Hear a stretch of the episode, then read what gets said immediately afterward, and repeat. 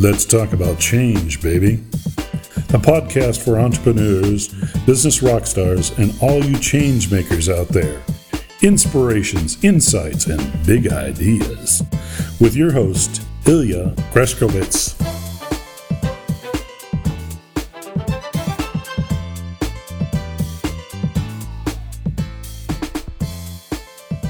Liebe Podcast-Gemeinde, es ist mal wieder Interviewzeit und heute habe ich bei Let's Talk About Change Baby endlich mal wieder eine wunderbare Frau zu Gast und sie kann man sehr schön in einem Satz beschreiben, nämlich sie wirkt und schreibt in Salzburg, in dieser wunderbaren Stadt, wo ich vor kurzem auch zu Gast sein durfte, nämlich Monika B.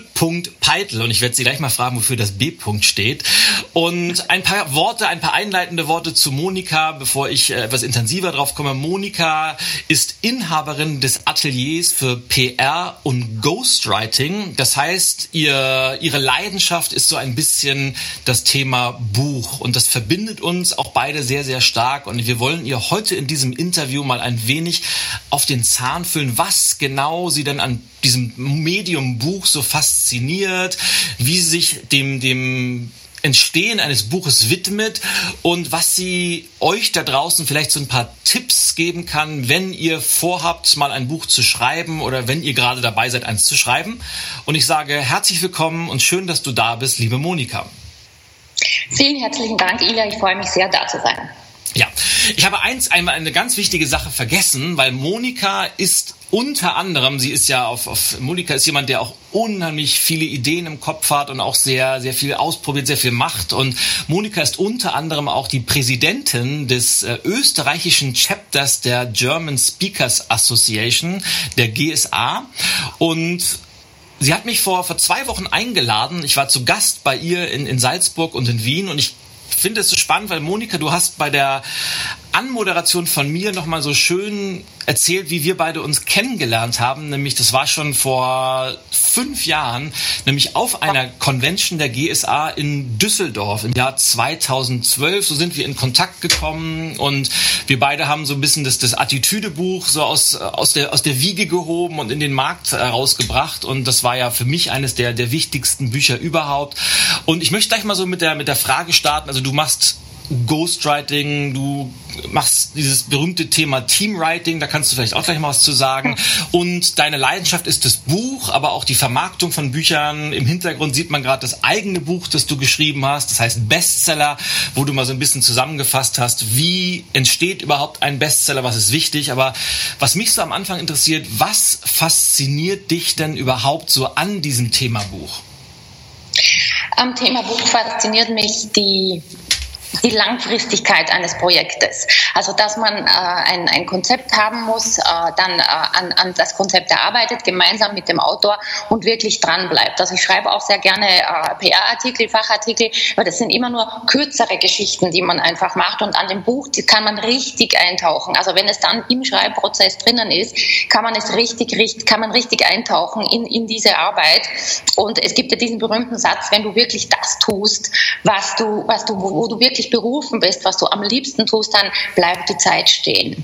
Ja. Und ich habe das gestern Abend wieder gesehen. Ich habe an einem Probekapitel äh, für einen Kunden gearbeitet und gerade war es noch 19 Uhr und plötzlich war es 22 Uhr und ich hatte es nicht gemerkt. Das Probekapitel war fertig und ich, ich kann mich dann wunderbar in diesen Schreibprozess verlieren. Also das ist der, der persönliche Standpunkt.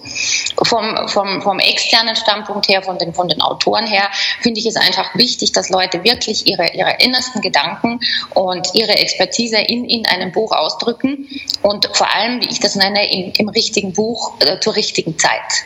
Mhm. Das, das Buch machen wird schwieriger, äh, auch die Verlagslandschaften werden schwieriger. Äh, und, und gerade da ist es mir besonders wichtig, eben die, die Leute, die sich mir anvertrauen, in den Buchprozess da durchzuführen, von, vom, vom ersten Moment der Konzeption bis das Werk dann, dann erschienen ist. Cool. Bevor wir gleich mal darauf zu sprechen kommen, was genau denn du in deiner Funktion als Ghostwriter so machst, weil ich habe die Vermutung, dass das sehr, sehr anders ist, als die meisten sich das vorstellen. Lass uns mal zwei Schritte zurückgehen. Ich habe es in der Anmoderation gesagt, Monika B.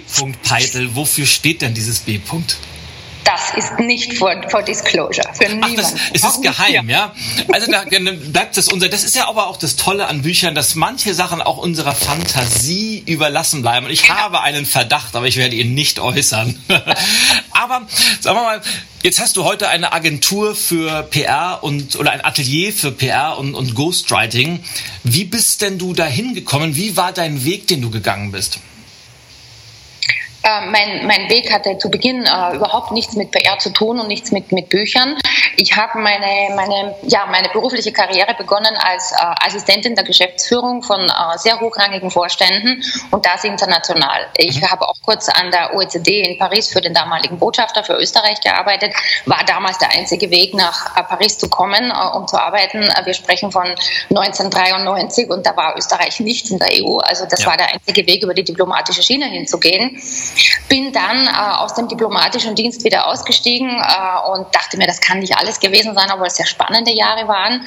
Bin dann in die Automobilindustrie gegangen, also ein, ein riesiger Schwenk. Ich habe immer riesige Schwenks eigentlich vollzogen, äh, wo jeder sagt, wie kommt sie denn jetzt darauf? Aber das, das hat sich immer so ergeben, war auch so, glaube ich, sehr gut geplant, äh, so innerlich auf Seelenebene.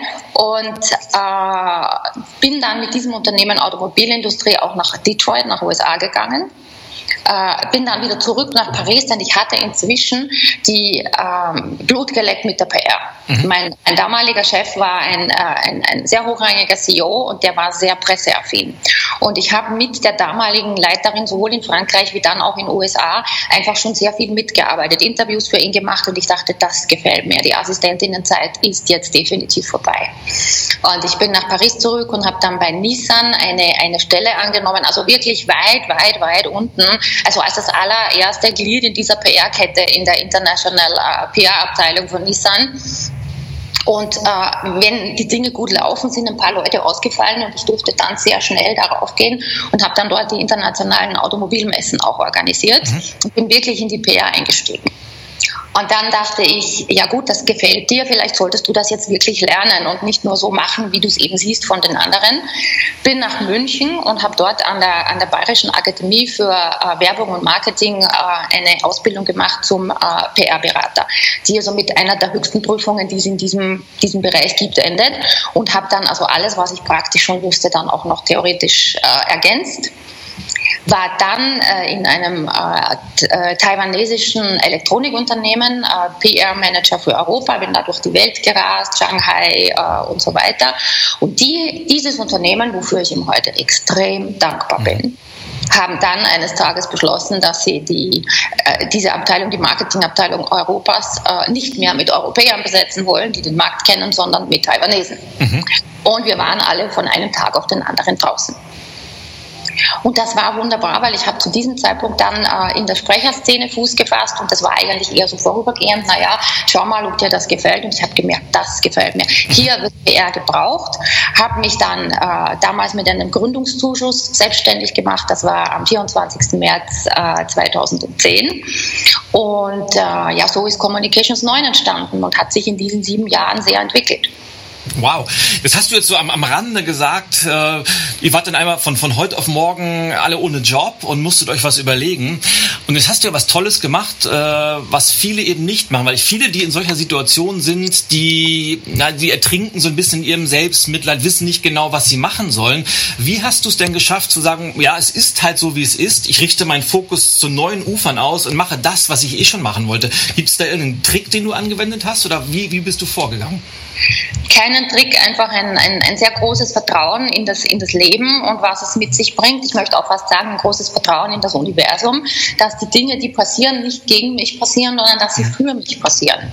Und dass dann einfach das Richtige schon kommt. Natürlich darf man nicht sitzen bleiben und sagen, ja, äh, das Manna fällt vom Himmel, es wird, es wird passieren, sondern äh, ich habe dann eben auch getan, angefangen, überlegt und wie gesagt, die richtigen Menschen waren bei mir im Leben immer zum richtigen Zeitpunkt da. Und da war eben auch jemand, der mich in die, äh, in die, in die Sprecherszene eingeführt hat und äh, ich diese, diese Schiene kennengelernt habe. Ich wusste damals überhaupt nicht, was eine GSA, eine German Speakers Association oder so ist oder dass es diese, diese Berufe so in diesem, wie ihr sie alle macht, in diesem Ausmaß überhaupt gibt. Und äh, ich denke, es ist wichtig, äh, positiv zu sein, daran zu glauben, dass die Dinge gut für einen kommen, aber dann auch im richtigen Moment natürlich alert zu sein und zu sagen, ja, das ist es jetzt, da gehe ich jetzt vorwärts. So nach, nach deinem Motto machen wir es doch einfach. Mhm. Und ich habe es gemacht, ich habe gegründet. Wunderbar, das ist eine, eine tolle Erfolgsstory. Und ich habe heute Morgen in, in meinem neuen Buch, in dem ich gerade schreibe, ein, ein Zitat reingeschrieben, was so super dazu passt, nämlich, wenn die Chance nicht an deine Tür klopft, dann bau eine eigene Tür. Und das hast du, glaube ich, gemacht mit, mit deiner Agentur Communications 9. Genau. Wann ist denn, wann ist denn jetzt diese, dieses, dieser, dieser Shift gekommen, wo du gesagt hast, wow, also meine, meine wirkliche tiefe Leidenschaft ist dieses Buchschreiben, dieses äh, Autoren, Teamwriting, dieses konzeptionelle Arbeiten mit Autoren. Also wann hast du gemerkt, wow, dieses Buch, das ist so irgendwie mein Ding, das ist mein Medium? Also mit Büchern hatte ich schon länger zu tun, mhm. weil natürlich in, in, in diesem Bereich alle Menschen Bücher äh, wollen und brauchen. Und sehr viele meiner PR-Kunden waren dann in Buchgeschichten drinnen, haben dann mit Buchexperten gearbeitet. Und ich war als PR-Berater immer so am Rande mit und habe das mitbekommen, dass die Positionierung nicht verwässert wird, dass das Buch auch in die richtige Richtung geht. Und habe bei dem viel gelernt und mitbekommen. Und äh, dann das Schlüsselerlebnis war, als mich 2014 eine Kundin angesprochen gesprochen hat und äh, gesagt hat, äh, mein Ghostwriter ist jetzt ausgefallen, ganz kurzfristig. Ähm, ich habe da jetzt niemand, möchtest du das probieren? Und das war ein halbes Buch, das diese Dame mit einem anderen Experten geschrieben hat. Und das hat mich nicht so erschreckt. Mhm. Und dann dachte ich, ja gut, ein halbes, dann probier das. Und dann habe ich das gemacht und ich denke, das ist nicht schlecht geworden. Und da habe ich gemerkt, das geht, das ist etwas, dieses, diesen roten Faden finden, dieses, dieses sich hineindenken, in dieses Buch hineingesogen werden in so ein Thema.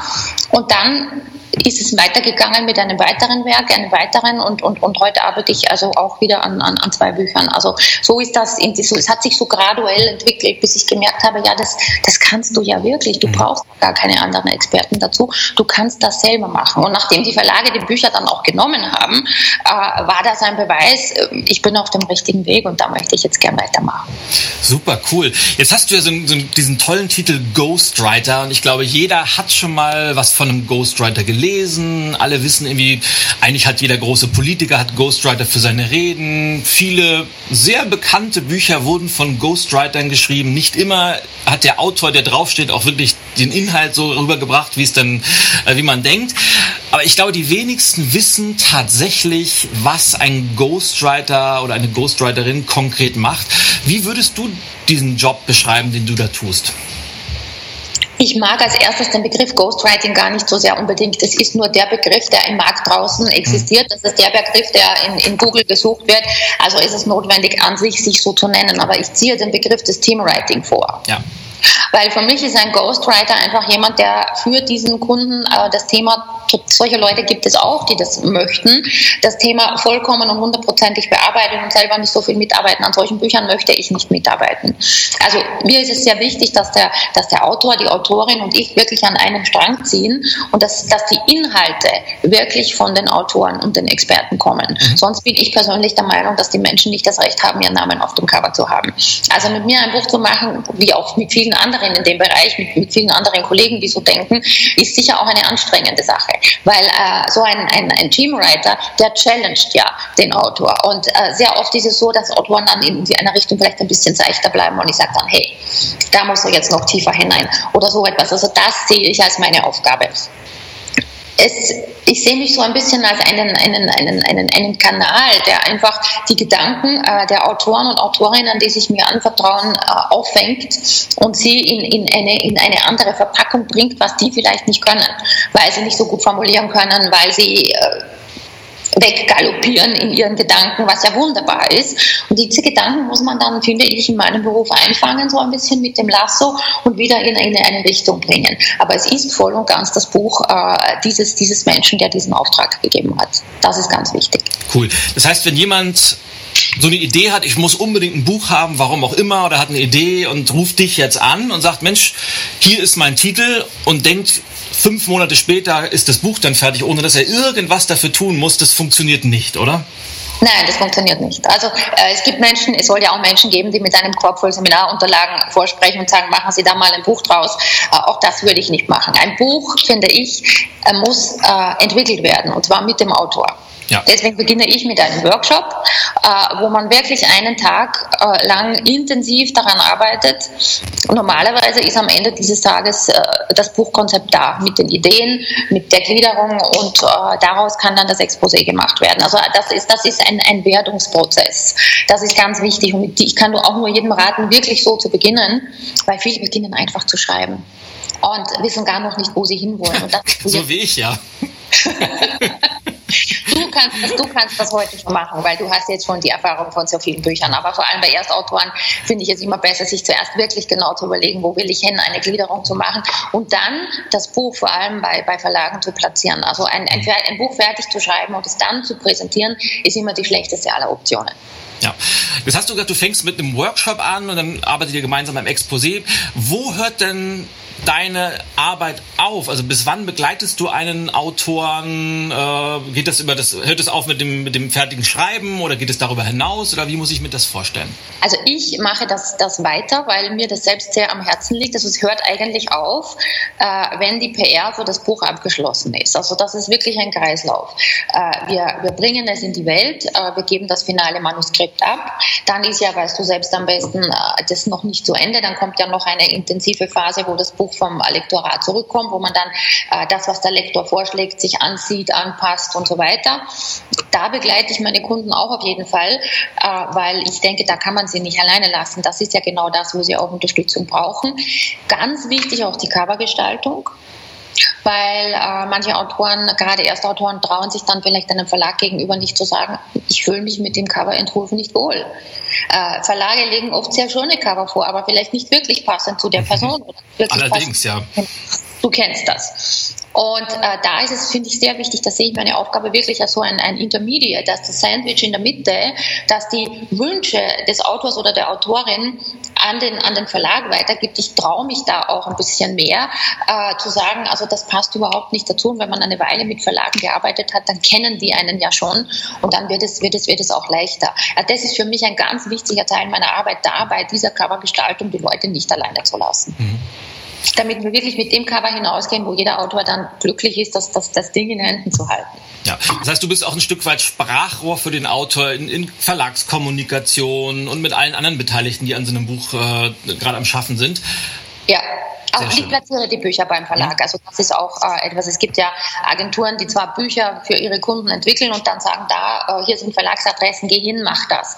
Ist ein Weg. Ähm, ich finde einfach, ein Autor kann sein Buch selber nicht so gut platzieren ja. äh, wie, wie, ein Dritter. Das, das, kann, das können wir nicht so gut für uns selbst. Es wirkt immer besser, wenn, wenn, ein, äh, wenn, wenn, wenn eben noch ein, ein, ein, ein Zwischenvermittler da dabei ist und es funktioniert eigentlich sehr, sehr gut. Ja.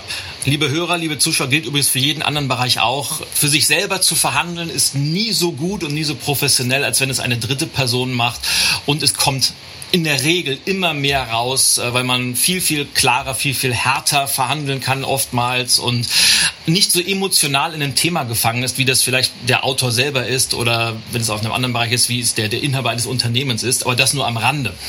Was ich mich frage und genau wie du teile ich ja diese Leidenschaft zum Thema Buch. Und jetzt stelle ich mir vor, jetzt hast du ein, ein ganzes Buchprojekt begleitet. Wie lange dauert sowas in der Regel bei dir? Das, äh, wie soll ich das vorlegen, ist ein Beispiel. Wir haben äh, im Vorjahr im Juli mit einem Kunden einen Workshop gehabt und das Buch erscheint jetzt diesen kommenden September. Also wenn, wenn man schnell ist, wenn der Autor schnell ist, nachdem die, äh, die, das, das, die, die Konzeption des Werkes feststeht, nachdem sich relativ schnell ein Verlag gefunden hat, wir haben dann die Abgabefrist äh, 8. Mai erhalten, die haben wir super gut eingehalten. Mhm. Das Werk ist abgegeben, kommt jetzt demnächst mit den Fahnen zurück und erscheint jetzt dann am 13. September. Also man kann sagen, wenn, wenn man wirklich gut äh, dabei bleibt und dran bleibt und dieser Autor war speziell jemand, der dran geblieben ist und, und, und gekämpft und, und gebrannt und immer noch gebrannt hat für das Buch und das immer noch tut, dann kann es so schnell gehen. Mhm. Es gibt natürlich auch äh, aus meiner Erfahrung Menschen, die tun dann mal was am Exposé, dann bleibt es wieder liegen, dann, dann kommen die wieder aus dem Fluss heraus. Äh, es ist auch schwierig. Es ist keine Frage. Du weißt ja selbst im, im, im hektischen Alltag äh, auch noch Buch zu schreiben. Aber, aber wenn man es wirklich will, kann ich nur jedem raten, Augen zu und durch. Und äh, dann, dann geht es auch relativ schnell. Ja, aber es ist halt man jetzt raus, es kann durchaus ein, ein langer Zeitraum sein. Was ich mich dann frage, dann hast du über einen solchen langen Zeitraum deine Zeit, deine Energie und wie ich dich kenne, auch unheimlich viel von deinem Herzblut in ein solches Projekt reingesteckt. Und ist das fertig und der Autor steht mit seinem neuen Buch da und ich weiß ja selbst, wie das ist. Also wenn man so was ich immer so spannend finde, von der ersten Idee und dann hat man irgendwann dieses fertige, gedruckte Produkt in der Hand und sagt, wow, ist das cool, was daraus geworden ist. Und der Autor hält es dann vielleicht noch in die Kamera und ist es nicht manchmal schade für dich, dass du dann so im Hintergrund bleibst oder wie gehst du damit um? Nein, überhaupt nicht. Also ich bin, ich bin sehr gut im Sein lassen und mhm. im Loslassen. Ich gebe da alles hinein und dann erscheint es. Ich bin auch vom Sternzeichen Wassermann. Also wir sind da sehr, wir sind da sehr luftig unterwegs. Ich bin nicht jemand, der an, an Dingen anhalten muss. Ich freue mich wahnsinnig, wenn die Bücher ankommen bei mir. Also das ist wirklich immer ein Freudentanz. Das ist unglaublich, wenn es dann da ist. Und ähm, Bisher haben alle die, die Autoren und Autorinnen, die ich betreut habe, ähm, einen Dank am Ende eingesetzt. Also ich, ich bin da drin, ich bin ein Teil dieses Buches, ich, ich bitte um das nicht. Das ist auch nicht etwas, was eine, eine Kondition ist, damit ich das mache. Wenn jemand das gerne machen möchte, freue ich mich und dann, dann, dann das, das reicht mir. Also das finde ich auch ganz wichtig, dass Autoren das machen, dass sie sagen, okay, ich habe mir da doch ein bisschen redaktionelle Hilfe geholt, es ist keine Erfordernis, aber ich finde es sehr schön, weil es von allen Seiten einfach so wunderbar egofrei ja, ist. Absolut. Das finde ich klasse und das hatte ich ehrlich gesagt auch nicht anders erwartet bei dir. Und jetzt, was ich finde, was einen guten Ghostwriter von einem nicht so guten unterscheidet, ist, dass das Buch zwar von in diesem Fall dir geschrieben wurde, aber trotzdem diese Seele und den Stil des Autors trägt. Das heißt, wenn du drei verschiedene Bücher mit verschiedenen Kunden aufsetzt, dann klingen oder wirken diese Bücher nicht nach dir, nach Monika Peitel, sondern nach Autor X, nach Autor Y, nach Autor Z. Wie schaffst du das, dich in diese Menschen so rein zu versetzen, dass du den, den Stil der Menschen übernimmst und dass das Buch so wirkt, als ob die das selber geschrieben hätten, obwohl sie es gar nicht selber geschrieben haben? Das ist, das ist, denke ich, eine sehr intuitive Sache. Äh, die kommt einfach und die kommt auch durch das Thema sehr oft. Natürlich muss man aufpassen, weil ich, ich betreue ja so, so viele Kunden auch von der PR-Schiene her. Ich bin dann immer besonders streng mit mir und sage, oh, hast du da jetzt eh nicht irgendeinen Ausdruck ganz unbewusst einfließen lassen, der vielleicht aus einer anderen Schiene kommt? Da schaue ich immer ganz genau, dass das vor allem nicht passiert. Aber es ist ja so im Teamwriting-Prozess äh, schreiben äh, die, die, die Leute, mit denen ich arbeite, sehr oft das ja vor. Mhm. Das ist mir sehr, sehr wichtig, weil dann ist deren Energie, äh, Worte sind auch Energie wie Gedanken genauso, dann ist deren Energie in dem Buch schon drinnen. Und äh, ich stelle das dann einfach manchmal um oder schreibe etwas um und dann, dann ist es sehr viel leichter, in diese, in diese Energie hineinzugehen. Sehr cool. Aber das ist natürlich auf jeden Fall das Ziel. Also es darf, man, es darf nicht zu erkennen sein, ja, das ist ja jetzt von dem und dem geschrieben. Also das wäre, das wäre, das wäre nicht gut. Mhm. Und wie ist bei dir so der, der Prozess? Wie, wie beginnst du, wenn du mit einem neuen Buchprojekt anfängst? Sag mal, angenommen, da kommt jemand zu dir und hat eine Idee, Mensch, ich beschäftige mich seit 20 Jahren mit dem Thema, nennen wir es mal Kundenservice, weil das ja sehr beliebt ist. Und sagt, Kundenservice ist so mein Thema. Ich habe viele Positionen in meinem Job gehabt und ich habe wirklich ein neues Konzept entwickelt. Können wir daraus ein Buch machen? Wie gehst du mit so einer Idee vor? Wie wird aus so einer ersten Idee ein konkretes Buch am Ende? Also ich beginne damit, äh, dass ich mir vor dem Workshop, bevor der Kunde kommt, einmal ansehe, was gibt es denn zu dem Thema schon und äh, in welche Richtung will diese Person gehen und dann, äh, also ein Workshop ist auch sehr schonungslos. Mhm. Das ist ganz wichtig, dass, dass äh, man äh, den Leuten auch sagt, also das ist jetzt, bisher gab es das noch nicht, weil die Projekte waren immer so, dass sie, dass sie verwendbar waren und, und die Menschen, die das wirklich ernst meinen, kommen ja auch schon mit einer relativ runden Idee und haben das schon vorbereitet. Aber gesetzt den Fall, das wäre ein Thema, wo ich sage, ja, da gibt schon so viel und du hast einfach keinen neuen Ansatz dafür, Das wird nichts. Also das muss man dann auch sagen. Dann versuch, würde ich versuchen, einen neuen Ansatz zu finden. Ich nenne das das Rad nicht neu erfinden, aber es neu anmalen, ihm ein neues Design geben. Mhm. Dann kann man etwas draus machen. Und äh, das kommt in, in, in den Workshops einfach in dieser intensiven Zusammenarbeit. Es, es, es fließt dann einfach und, und äh, am Ende hat, hat, man, hat man wirklich ein Werk. Also es ist, äh, man stellt Fragen, der Kunde stellt Fragen, der eine sagt was, der andere sagt was. Auch die Titel entstehen auf diese Weise. Mhm. Sehr, sehr oft, dass jemand etwas sagt und plötzlich fliegt der Titel herein und sagt, yes, das ist es jetzt. Also Arbeitstitel. Ob es ja. dann bei ihm bleibt oder nicht, das ist dann wieder eine andere Frage. Aber meistens schon oder zumindest Ansätze ja. aus. Ja, absolut. Was unterscheidet denn, Monika, aus deiner Sicht ein gutes Buch von einem schlechten Buch?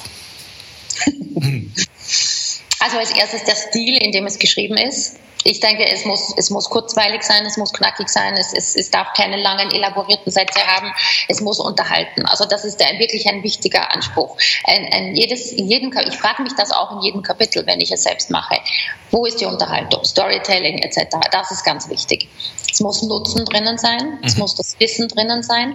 Meiner Ansicht nach in jedem Kapitel auch eine eine direkte Message, eine direkte Botschaft und eine Handlungsaufforderung. Wenn das alles drinnen ist und ich das in jedem Kapitel durchziehen kann, äh, dann ist es schon mal ansatzweise ein gutes Buch. Wichtig ist für mich auch, ich bin ein sehr visueller Mensch, das Layout wo, wo manche Verlage, meine ich, sich ein bisschen mehr einfallen lassen könnten, weil irgendwie scheinen alle Bücher jetzt ähnlich zu sein, um ein bisschen mehr Stilelemente noch hineinbringen, ein bisschen mehr, ich möchte jetzt keine Karikaturen oder sowas, aber einfach Stilelemente mit Zeichnungen, wo ich als Leser mich vom, von Absatz zu Absatz schön weiterhandeln kann und nicht diese, diese, diese Beton- und, und, und Wortwüsten habe.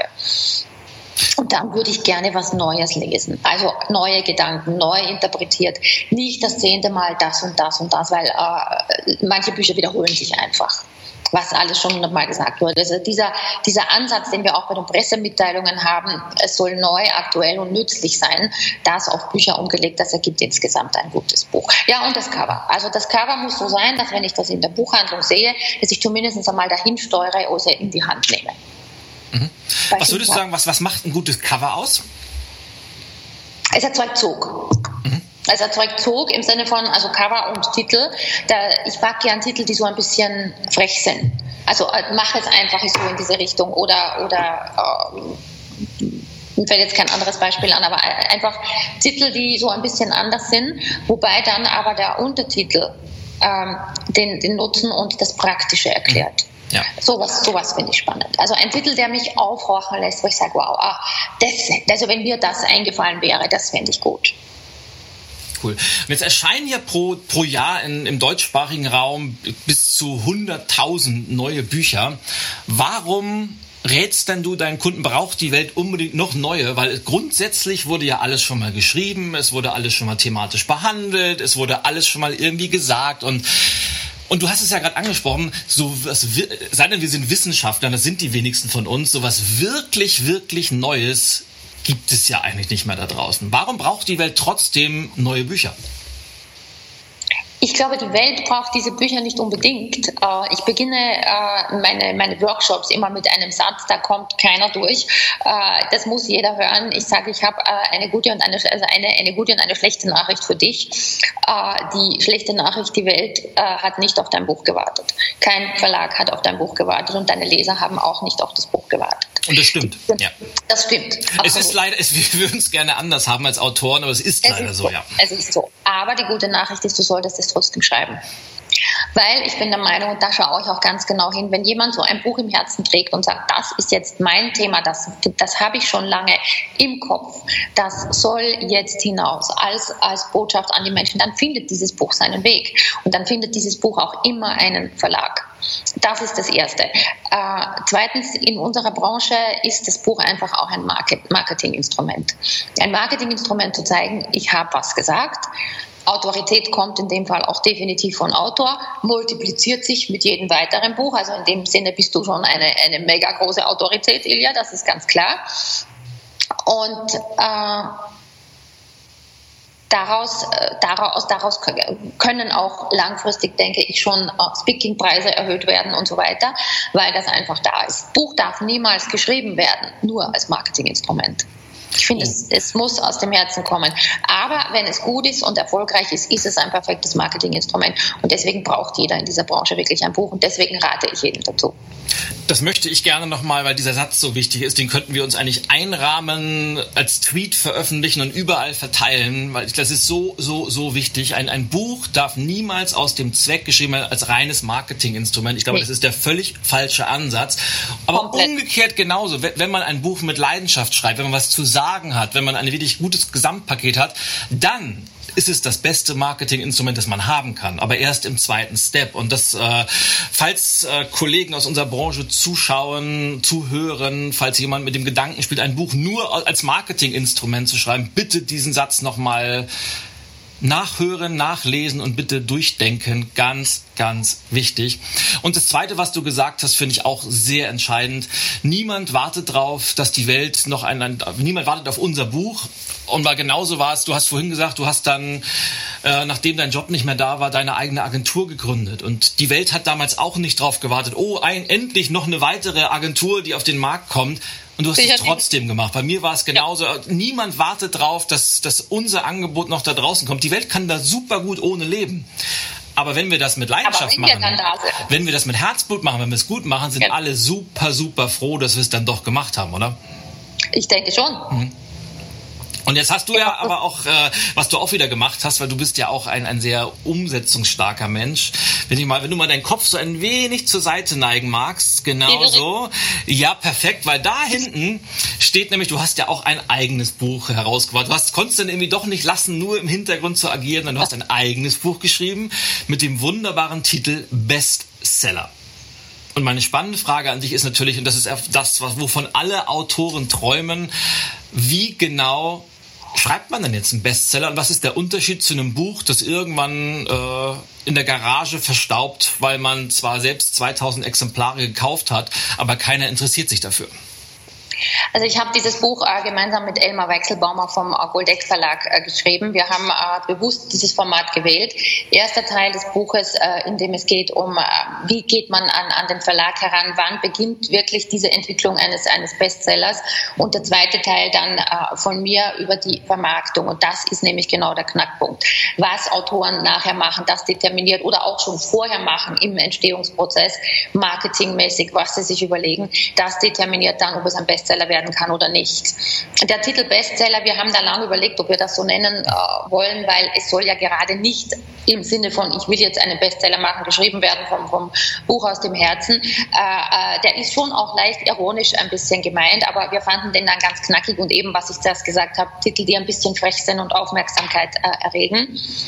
Äh, einen Bestseller kann man bis zu einem gewissen Grad planen, aber nur bis zu einem gewissen Grad. Das ist ganz klar. Das sind dann einfach zu viele mhm.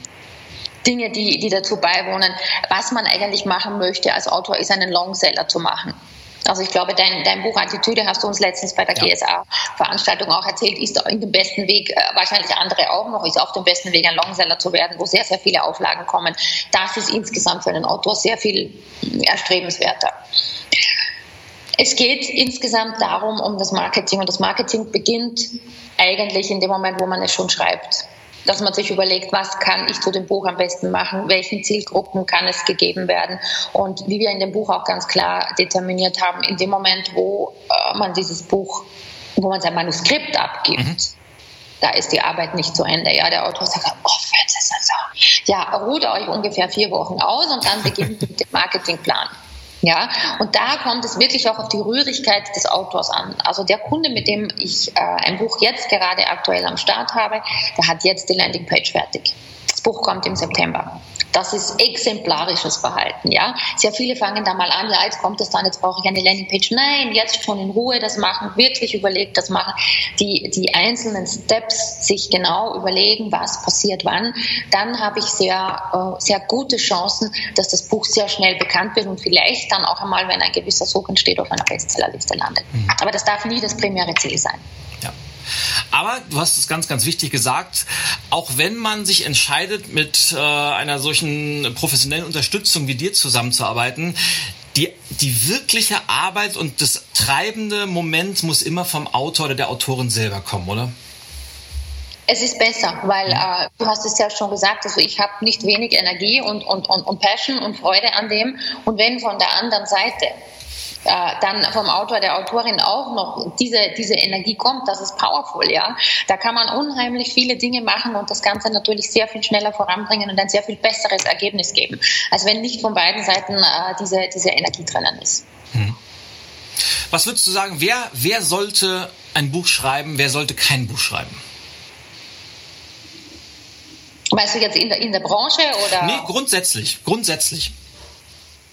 Also es sollte sicher niemand ein Buch schreiben, der meint, er muss ein Buch haben, weil alle ein Buch haben, aber hat eigentlich kein Thema und weiß nicht, worüber es zu schreiben ist. Und alle, bei denen das nicht so ist, die etwas zu sagen haben, die eine Passion haben, die eine, eine, eine Message haben, die sollten prinzipiell sich an, an ein Buch machen, egal welches Genre. Das kann auch Belletristik sein.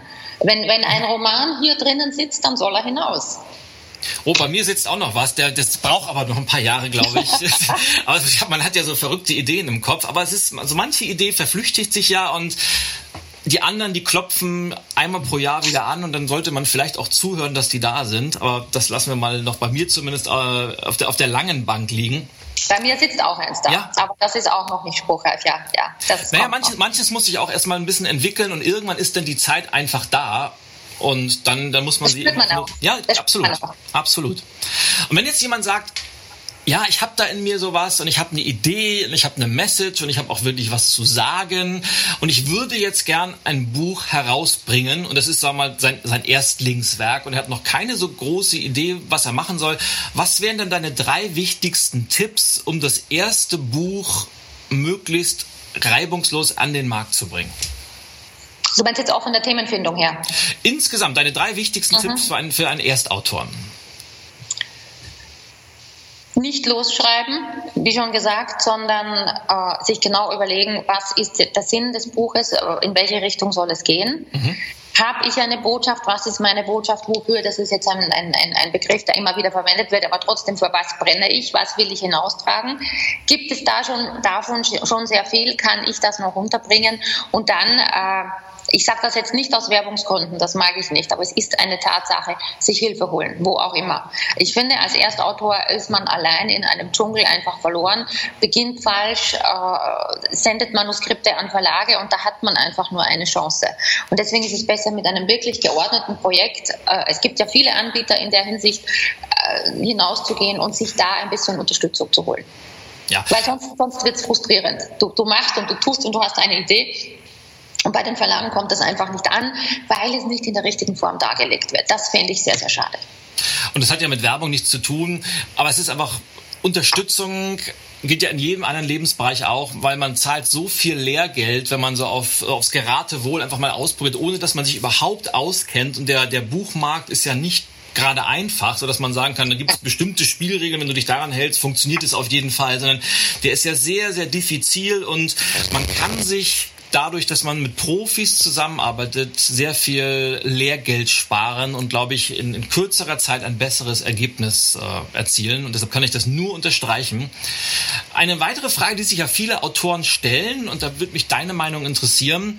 Man hat ja prinzipiell zwei Möglichkeiten und die sind heutzutage sehr, sehr einfach geworden. Nämlich auf der einen Seite ein Buch in einem traditionellen Buchsverlag herauszubringen oder B, ein Buch selbst zu veröffentlichen, indem man es selber druckt oder indem man sich einen Partner sucht zum Self-Publishing. Und Beides sind völlig unterschiedliche Modelle. Es gibt für beides Beispiele, die super, super gut funktionieren. Was würdest du einem Autoren raten? Wo sind die Vor- und wo sind die Nachteile? Ein Erstautor, äh, da habe ich diese sehr konservative, aber wie ich meine, richtige äh, Ansicht, unbedingt einen Verlag, wenn es geht. Also wenn, wenn ein Buch bei einem Verlag untergebracht werden kann, unbedingt ein Verlag, weil äh, erstens äh, ein, ein, ein Buch von jemandem, der noch nicht so bekannt ist als Autor, das im Eigenverlag kommt, dem haftet immer so leicht dieses, dieses Umschwebende an, äh, naja, hat keinen Verlag gefunden, hat es selber machen müssen. Das ist einfach so. Außerdem, Erstautoren haben normalerweise vom Buchmachen keine Ahnung, sind schon durch das, was mit Verlagen äh, und wie Verlage arbeiten, manchmal etwas irritiert. Diese Leute, wenn die dann selber ohne die entsprechende Hilfe ein eigenes Buch machen, sind die Ergebnisse oft suboptimal. Weil ich kann mir ja nicht die richtige Hilfe holen, wenn ich nicht weiß, wie es richtig geht. Exakt. Das heißt, äh, wenn jemand, der viele Bücher schon gemacht hat, so wie du jetzt einmal sagt, okay, jetzt machen wir es mal selbst, du weißt, worauf es ankommt, bei Titel, bei Cover, bei Inhalt, dann kann das nur was Gutes werden und das ist ein spannendes Experiment. Und man ist ja dann schon bekannt, hat seine Kanäle und kann das dann auch auf den Markt bringen. Oder jemand, der in einem, einem großen, sagen wir mal, verkäuferischen Umfeld tätig ist und weiß, dass er ein Buch machen will, das nur für diese spitze Zielgruppe einer ganz bestimmten Verkaufsriege gemacht ist und der das bei Veranstaltungen locker verkaufen kann der soll so ein Buch im Eigenverlag machen, weil das ist dann ein Inhalt, der wahrscheinlich beim Verlag oder im Buchhandel eh nicht gut ankommt, weil es zu spitze ist dann kann man da auch äh, wirklich gut Geld machen damit, wenn man es direkt, wenn man es direkt verkauft, wenn man massenhaft seinen Markt schon hat. Also es, es, es, spricht, es spricht für beides. Es, es, ist durchaus beides möglich. Zu Beginn die ersten zwei, drei Bücher wäre schon nicht schlecht mit Verlagen zu machen und eventuell auch mit unterschiedlichen Verlagen. Ja. Ich mag das sehr gerne. Es ist ja auch manchmal so, jetzt kommt ein, eine Autorin zu dir und sagt, Mensch, ich habe eine tolle Idee und ihr habt auch ein super Konzept entwickelt und dann äh, schreibst du die ersten Verlage an und jetzt haben wir ja ich sag mal, fast Juli 2017 und dann schreiben die dir zurück, ja, tolle Idee, finden wir super, können wir machen zusammen. Wir reden da so über Januar, Februar 2019, wenn wir Glück haben, Ende 2018. Das heißt nochmal knapp zwei Jahre im Voraus. Ähm, wie gehst du mit sowas um? Weil manche Themen haben ja auch einen gewissen Zeitdruck. Die müssen nach draußen, weil sie aktuell sind und äh, müssten eigentlich jetzt veröffentlicht werden und nicht erst in zwei Jahren. Das ist richtig. Äh, wenn man die Verlagslandschaft dann gut kennt, was ich tue und weiß, wie Verlage ticken, dann weiß man auch, äh, wer wo ungefähr jetzt ist mit dem Verlagsprogramm und wo ich es dann gar nicht hinschicken muss, weil es nicht funktioniert. Es gibt Verlage, Gott sei Dank noch sehr viele, die relativ kurzfristig sind. Also ein Buch, das man, das man jetzt platziert und das man jetzt unterschreibt, das weiß ich, weil ich gerade dran bin an so etwas, mhm. kann im Frühjahr 2018 auf jeden Fall locker erscheinen. Man muss es dann halt jetzt im Herbst schreiben. Ja. Und Abgabe ist dann circa November. November, aber das geht. Äh, und äh, es gibt aber durchaus auch Themen, äh, wo ein, ein Autor zum Beispiel sagt, okay, mein Buch kommt jetzt und ich denke schon an das nächste entwickeln wir es, machen wir es. Das kann man dann auch natürlich an einen Verlag geben oder vorschlagenderweise geben, mhm. wo man weiß, er ist jetzt vielleicht schon in 2019, 2020. Aber grundsätzlich finde ich es immer gut, wenn da ein bisschen mehr Flexibilität drinnen ist. Ja. Äh, auch vom, vom Zeitrahmen her. Weil es, es kommen einfach Themen, die jetzt hinaus müssen. Und das ist spannend für den Autor wie auch für den Verlag. Mhm. Und je reaktiver und agiler Verlage da sind, finde ich, desto, desto spannender ist es für uns alle und auch für die Bücher, die es dann im Endeffekt gibt. Absolut. Wie siehst du denn insgesamt, Monika, so die, die, die Veränderungen im, im Buchmarkt? Was, was mich immer noch sehr stark fasziniert, dass wir zumindest in Deutschland, Österreich, Schweiz immer noch sehr, sehr printlastig sind, dass das gedruckte Buch immer noch ein, ein der, der, der größte Umsatzträger von allen ist, also dass die Absatzzahlen zu 90 Prozent immer noch Print sind, dass das E-Book immer noch ein sehr, sehr stiefmütterliches Dasein führt, obwohl natürlich die, die technischen Möglichkeiten über Kindles, über iPads und überhaupt viel, viel leichter geworden sind. Und heute kannst du dir per Knopfdruck eigentlich jedes einzelne Buch innerhalb von zwei Sekunden runterladen und du kannst in Urlaub fahren und kannst 50 Bücher mitnehmen, musst nicht so wie früher so eine ganze Tasche mitschleppen. Das Thema Hörbuch ist im Kommen, aber nach wie vor ist das gedruckte Buch das, das Produkt überhaupt. Wie, wie siehst du die Entwicklung in der nächsten Zeit, in den nächsten fünf Jahren? Bleibt das so? Siehst du da große Veränderungen auf uns zukommen? Ich denke, dass das eine Sache der Wertigkeit ist. Also so ein Buch in der Hand zu haben mit einem Cover, das ist eine Wertigkeit für, für Menschen, die, die das lesen. Ähm, und ich glaube, dass es, dass, es, dass es doch dabei bleiben wird, zumindest in unseren Breiten, sehr stark auf diese, auf diese Haptik auch, auch zu setzen und dieses Buch in Händen zu halten. Ich sehe das bei mir selbst. Ich lese Romane, Thriller, Krimis, meistens in Englisch und Französisch, fast nur auf dem Kindle. Äh, die kaufe ich mir nicht mehr, die brauche ich nicht. Genau, Aber bei mir. Genau, aber Bücher wie, wie aus unserer Branche, ich lese ja da sehr viel, da komme ich nicht auf die Idee, mir das auf dem Kindle zu holen. Das möchte ich haben. Gut, auch aus beruflichen Gründen, weil ich da das Layout, das Cover und mhm. alles richtig gemacht ist, sehr viel besser sehe. Trotzdem, das gibt mir ein anderes Gefühl. Ich lese jetzt ein wertvolles Sachbuch. Ich lese jetzt einen wertvollen Ratgeber, den möchte ich da stehen haben. Und, und für, die, für die Unterhaltungsschiene sehr, sehr gerne den Kindle. Also das ist so mein, Eindruck und ich glaube, das bleibt auch weiter bestehen. Und ich meine, bleiben wir jetzt allein in der Speaker- und Trainer- und Coaching-Branche mit den Büchern. Wie gibst du ein, wie schenkst du einem Kunden ein, ein, ein, ein iBook oder ein Kindle-Buch? Natürlich geht das, kann man machen. Aber es hat nicht denselben Effekt wie ein Buch in einer schönen Verpackung mit vielleicht noch was dabei. Hier, Kunde, da, bitte, da ist mein Angebot, ich schenke dir jetzt mal dieses Buch. Und ich glaube, das sind Werte, die, die auch in der nächsten Zeit erhalten werden. Spannendes Beispiel, weil ich habe gerade vor, vor ein paar Tagen ein, ein, Gespräch mit einem Kunden geführt, die für eine Konferenz für alle Teilnehmer Bücher bestellen wollen. Und die haben gefragt, ob es möglich ist, weil die ganz, ganz stark darauf achten, ökologischer Fußabdruck und äh, haben so, das Motto ist Green, ob es geht, eben E-Books zu verschenken, weil sie eben darauf verzichten wollen, das Papier und etc. Also ich okay. bin sehr, sehr gespannt, was da kommt. Aber insgesamt, würdest du denn all deinen Kunden dazu raten, immer diese Trilogie aus gedruckten Buch Hörbuch, E-Book und Hörbuch zu haben? Wenn es möglich ist, ja. Das machen nur äh, einige Verlage gar nicht. Also es gibt nicht so viele Verlage, die automatisch immer ein Hörbuch machen. Das heißt, da ist man schon ein bisschen an der Kapazität, weil die Hörbuchrechte gibst du ja an sich ab in den, in den, in den, äh, in den Verträgen, äh, kannst dann aber keine selber machen. Also das sind immer diffizile Verhandlungen, da muss man sehr, sehr aufpassen. Grundsätzlich denke ich schon, aber zeitversetzt, also nicht gleichzeitig.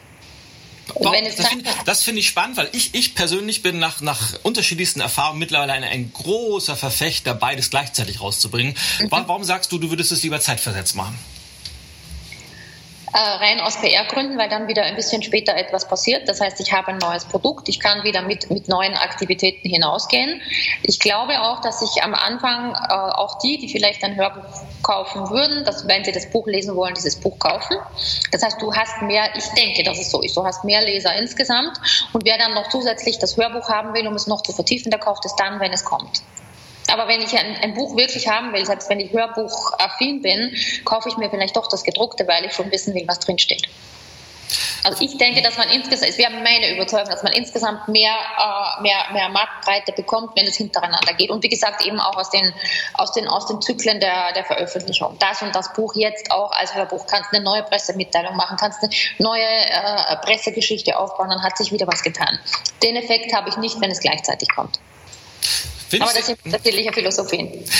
Du, das ist wie, wie immer, finde ich, finde ich sehr, sehr spannend. Aber das, das Tolle bei Büchern ist ja auch, es gibt, obwohl es ganz, ganz viele Grundsätze gibt, die man auf jeden Fall beachten sollte. Und es gibt natürlich ungeschriebene Regeln auch in, in der Branche. Trotzdem gibt es ja nicht den einen Weg, um ein erfolgreiches Buch zu schreiben. Und ich kenne ja. so viel unterschiedliche, äh, erfolgreiche Bücher, die, die auf ganz verschiedenen Wegen erfolgreich geworden sind und die andere verschiedene Ansätze haben. Ähm, und das finde ich das, das Gute aber auch, dass das merkt man den Büchern auch an, dass das jedes Buch hat ja eine Seele, oder? Zumindest die guten Bücher, oder? Absolut, hm? absolut. Und die wird, die, die, die spricht zu, zu dem Leser und ich finde, diese Seele, die manifestiert sich im ersten Satz. Wenn, du, wenn, wenn der erste Satz nicht so ist, dass, dass da so steht, damit, damit man diese, diese Buchseele besser entdeckt. Also ich mache das zumindest so. Ich wähle meine Bücher nach dem ersten Satz. Ist der erste Satz nicht, für mich nicht gut, kaufe ich das nicht versäume ich vielleicht was. Aber der erste Satz ist the power of the first sentence. Das ist ganz, ganz wichtig. Das finde ich, das finde ich faszinierend, weil ich, ich bin ein, ein riesiger Fan von ersten Sätzen und ich, es hört sich doof an. Ich habe teilweise schon tagelang an meinem ersten Satz, an meinem Einleitungssatz gefummelt und gefeilt und ausgetauscht und probiert und sowas. Mag ein Spleen sein, aber ich finde das auch unwahrscheinlich wichtig, weil mit diesem Satz zieht man ja den Leser irgendwie ins Buch rein.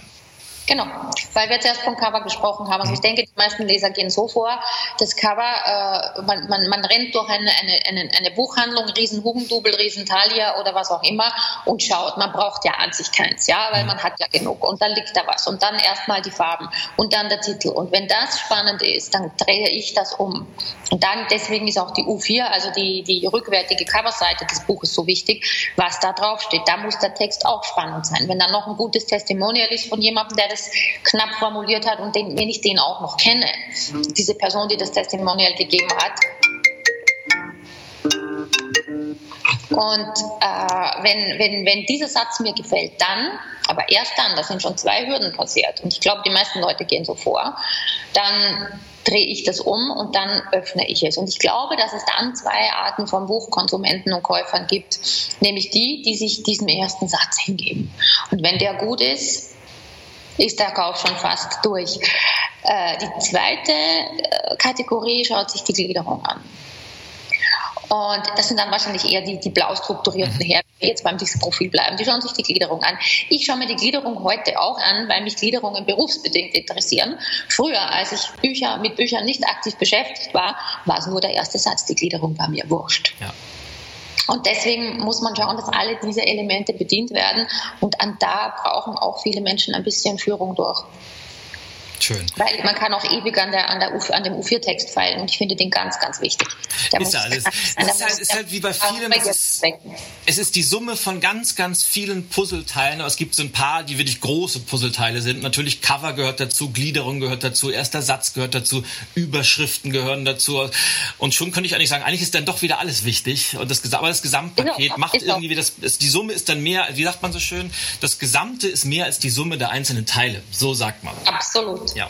Vielleicht noch ein paar Worte zur Gliederung. Ich stelle fest, dass bei Büchern äh, momentan so ein bisschen zwei Tendenzen gibt von Gliederungen, nämlich Gliederungen, die gar nichts aussagen. Die wollen äh, irgendwie so, so, ich will jetzt nicht sagen gezwungen witzig sein, aber da stehen nur so ein bisschen Schlagworte. Da kann ich mir nichts drunter vorstellen, was da dahinter ist. Und dann gibt es die sehr, ähm, ja, ähm, fast schon fachbuchartig wissenschaftlichen Gliederungen, die sehr lang sind mit 1, 1, 1, 1, ja, 1. Das schlägt mal ein, ja.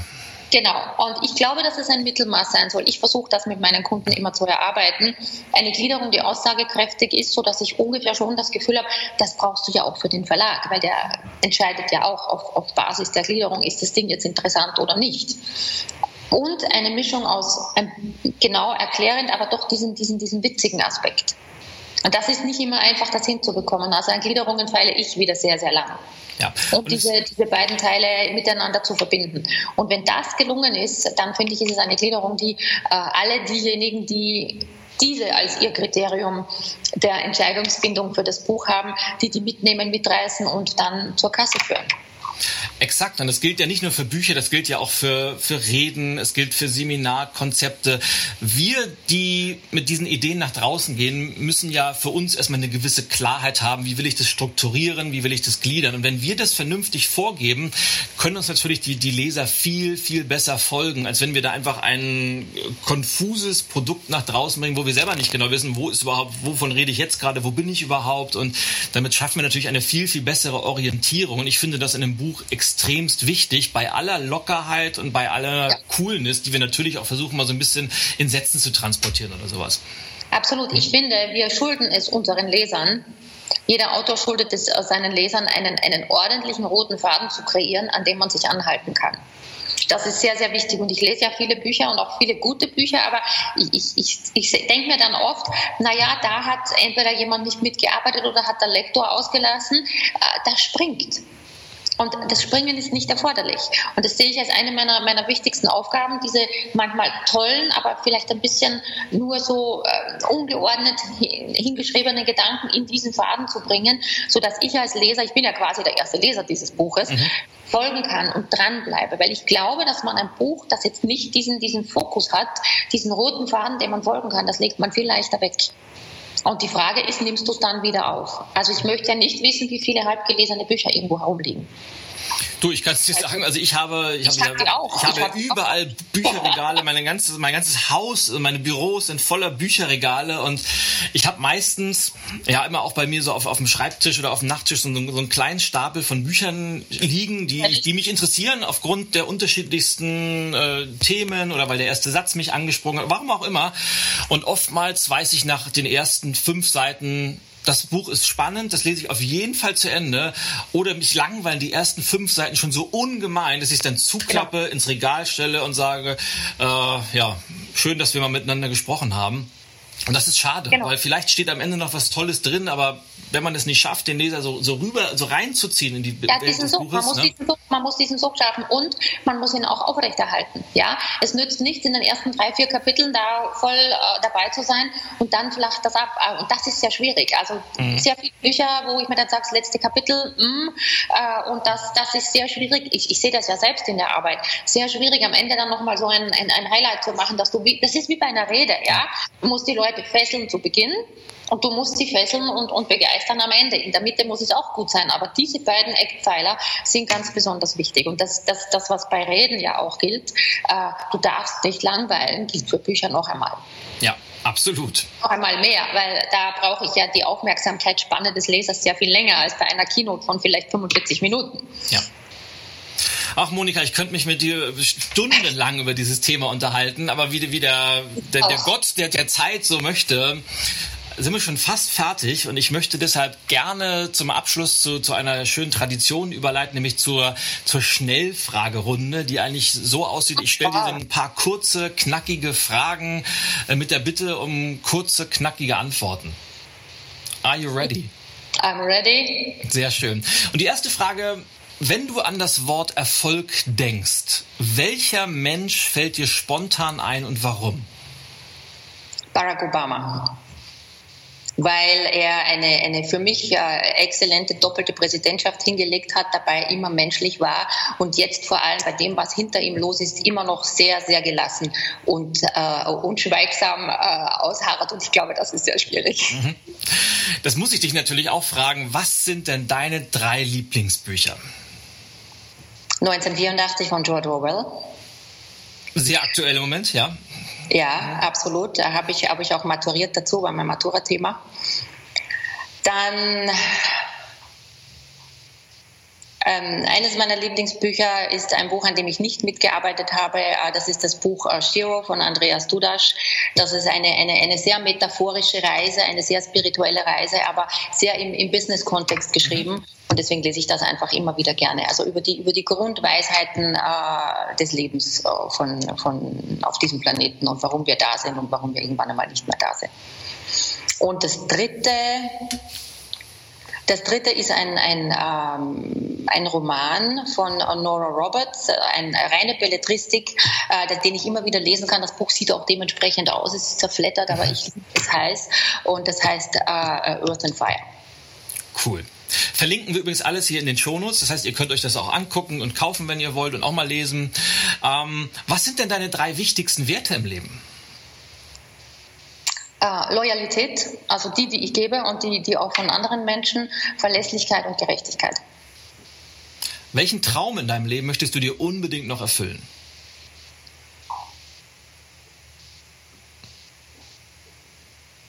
Ich bin auf gutem Wege hin. Ich möchte vom, vom reinen Schreiben und, und Wirken in dieser Hinsicht buchmäßig wirklich äh, absolut großartig leben. Und zwar nicht nur hier in Salzburg, sondern einfach eine, ja, mit Schreiben geht das ja natürlich, eine Existenz führen, äh, wo ich ein Buch dort schreibe, da schreibe, trotzdem aber mit dem Lebensmittelpunkt Salzburg. Das wäre so, so der, der Wunsch, ein bisschen so durch die Welt zu ziehen und dabei auch teilweise immer wieder lang in Paris zu bleiben. Das kann ich nachvollziehen, weil Salzburg ist aber eine wunder, wunderschöne Stadt und hat eine so extrem hohe Lebensqualität. Also ich kann das extrem gut nachvollziehen, dass du da deinen, deinen Mittelpunkt dir ausgesucht hast. Ja, man muss eine Heimat haben, eine Art Hafen, in dem man immer wieder zurückkommt, aber aus dem man auch immer sehr, sehr freudig ausrückt, weil Salzburg ist wunderbar, aber es ist ein bisschen kulissenhaft manchmal und man muss aus dieser, aus dieser Idylle einfach mal hinaus, um dann wieder besser schätzen zu können, was wir hier an Qualität haben. Exakt. Bleiben wir bei diesem Thema Geografie und ich bin gespannt, ob das jetzt gleich bleibt. Welche drei Orte auf dieser Welt inspirieren dich ungemein? Paris, Paris, Paris. Warum Paris?